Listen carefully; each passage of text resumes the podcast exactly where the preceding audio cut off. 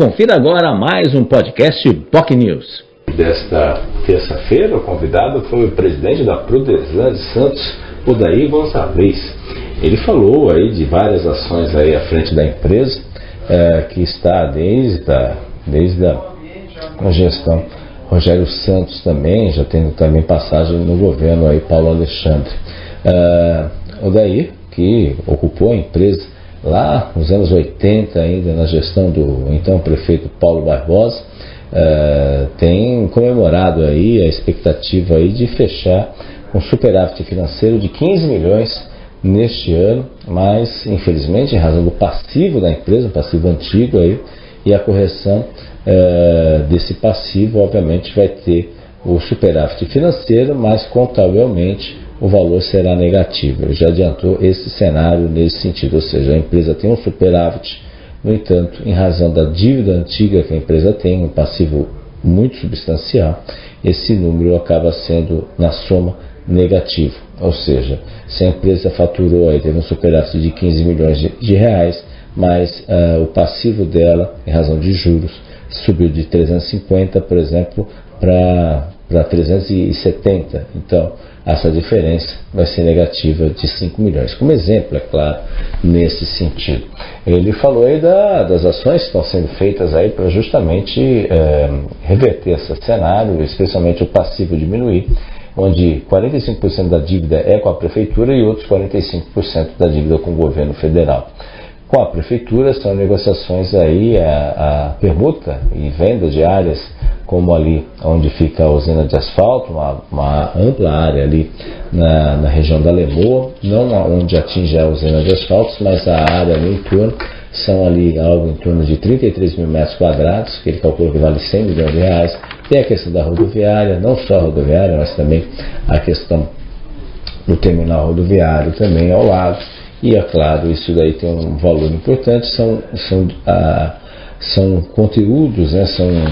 bens que podem ser abatidos dos valores da prefeitura. E, por sua vez, a questão da discussão do refis junto ao governo federal, uma espécie de refis, na realidade é um refinanciamento das dívidas, um abatimento das dívidas, né, em boa parte nesse sentido, para pagamento dessa dívida uh, restante aí com o governo federal, com esse passivo aí acredita que esse acordo seja firmado até maio, março do ano que vem. E isso, obviamente, uh, aí sim a empresa vai passar a ter lucro contábil efetivamente, né? Só que aí vai ficar só para, como ele disse, só para o sucessor dele. Infelizmente, isso só vai começar a ser sentido no balanço que ia ser divulgado no final do ano ou principalmente em 2025. Essa é a expectativa dele nesse sentido, né? E ele diz que a empresa hoje é uma empresa que tem boas condições financeiras, está no superávit financeiro, né? Está numa boa situação financeira e econômica, mas é claro tem esse passivo que acaba de certa forma atrapalhando aí uh, o andamento aí das atividades, principalmente no tocante aí de, de, desse passivo aí que o lucro acaba sendo uh, efetivamente colocado de lado em decorrência nas manchetes, por exemplo, da imprensa, em decorrência desse passivo muito antigo que se persiste e não é impagável, como ele mesmo falou. É, o Daí Gonzalez falou também sobre o trabalho que tem desenvolvido junto à Secretaria de Educação é, na manutenção das escolas. Né? É, tem até um, um, galpão que foi alugado ali, um armazém alugado na rua João Pessoa, e lá são as equipes, são um pouco mais de 50 homens que trabalham uh, no atendimento à manutenção do dia a dia, do cotidiano das escolas, que tem dado muito certo, tem dado bons resultados nesse sentido. Ele está bem animado nesse aspecto e há uma expectativa desse tipo de serviço ser efetivamente ampliado para outras pastas, como a própria pasta de Secretaria de Desenvolvimento Social, que está tudo bem encaminhado para se firmar o contrato de manutenção dos equipamentos sociais também, que é uma outra área importante que precisa desse atendimento para ter maior agilidade, uma troca de chuveiro e outros equipamentos necessários aí para o bom atendimento também da população, especialmente nesse caso os moradores de rua, principalmente que procuram as unidades eh, oferecidas uh, pela Secretaria de Desenvolvimento Social. É claro também a expectativa e ele não fecha as portas, que seria interessante no futuro, quem sabe também atuar nas policlínicas também, a não, não na, na, na, na questão da limpeza, que a limpeza já é feita pela empresa, mas principalmente na manutenção do dia a dia, que aí obviamente a Prodesan teria que se adequar a essa, essa, esse sistema mas mostra que a tem capacidade, eh, com os devidos investimentos, tem capacidade para atender também outros próprios municipais na questão da manutenção. Seria uma boa dica também cuidar na área esportiva, porque infelizmente a situação na área esportiva está caótica aí, ah, os ginásios, a situação está bem complicada em relação a isso. Enfim, o, obviamente ele que foi presidente do PL Santista, né, membro também do PL regional, ele diz que nessa, esse ano as eleições ele vai, vai, vai mais a, isolado, até porque o PL deve lançar a candidatura de Rosana Vale e ele, como membro do governo, muito próximo ao deputado federal Paulo, Paulo Alexandre Barbosa,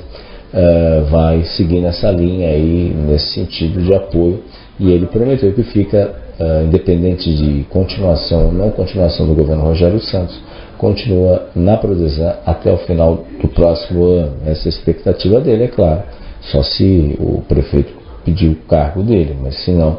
por ele, ele fica até o final do próximo ano e vai tentar efetivamente deixar para o sucessor uma situação bem melhor do que encontrou nesse sentido, especialmente no tocante a ter efetivamente superávit financeiro nesse aspecto. E uma outra novidade que ele colocou aí que a jornalista Jess Francisco estava escrevendo um livro, um livro sobre as histórias dele, né? curiosidades da vida política também, é claro, não posso deixar a relação com o carnaval, enfim, as curiosidades de Odair Gonzalez vão se transformar em livro, já tem até data para ser lançado, dia 15 de junho, que é dia de aniversário da mãe de Odair Gonzalez, aí uma homenagem também que ele fará para amanhã, um livro de memórias aí de Odair Gonzalez, uma curiosidade aí, esse livro que já está aí bem, bem adiantado aí, deve ser lançado, tem previsão de lançamento no dia 15 de junho de 2024. Vamos aguardar aí, muitas histórias curiosas certamente serão contadas nesta obra. Esse foi o Daí Gonzalez, que é o presidente da Provisão de Santos, que participou do Jornal em Foque de hoje. Você pode acompanhar todo o programa nas nossas redes sociais, Facebook, facebook.com.br News, nosso canal no YouTube, youtube.com.br e também nas demais redes sociais. Lembrando, reprise 3 horas da tarde na TV com Santos, canal 8 da Vivo, canal 11 Net Claro, 45 da VPWay e nas demais plataformas de streaming. Então, todos um ótimo dia. Tchau, tchau. Você ouviu mais um podcast Boc News.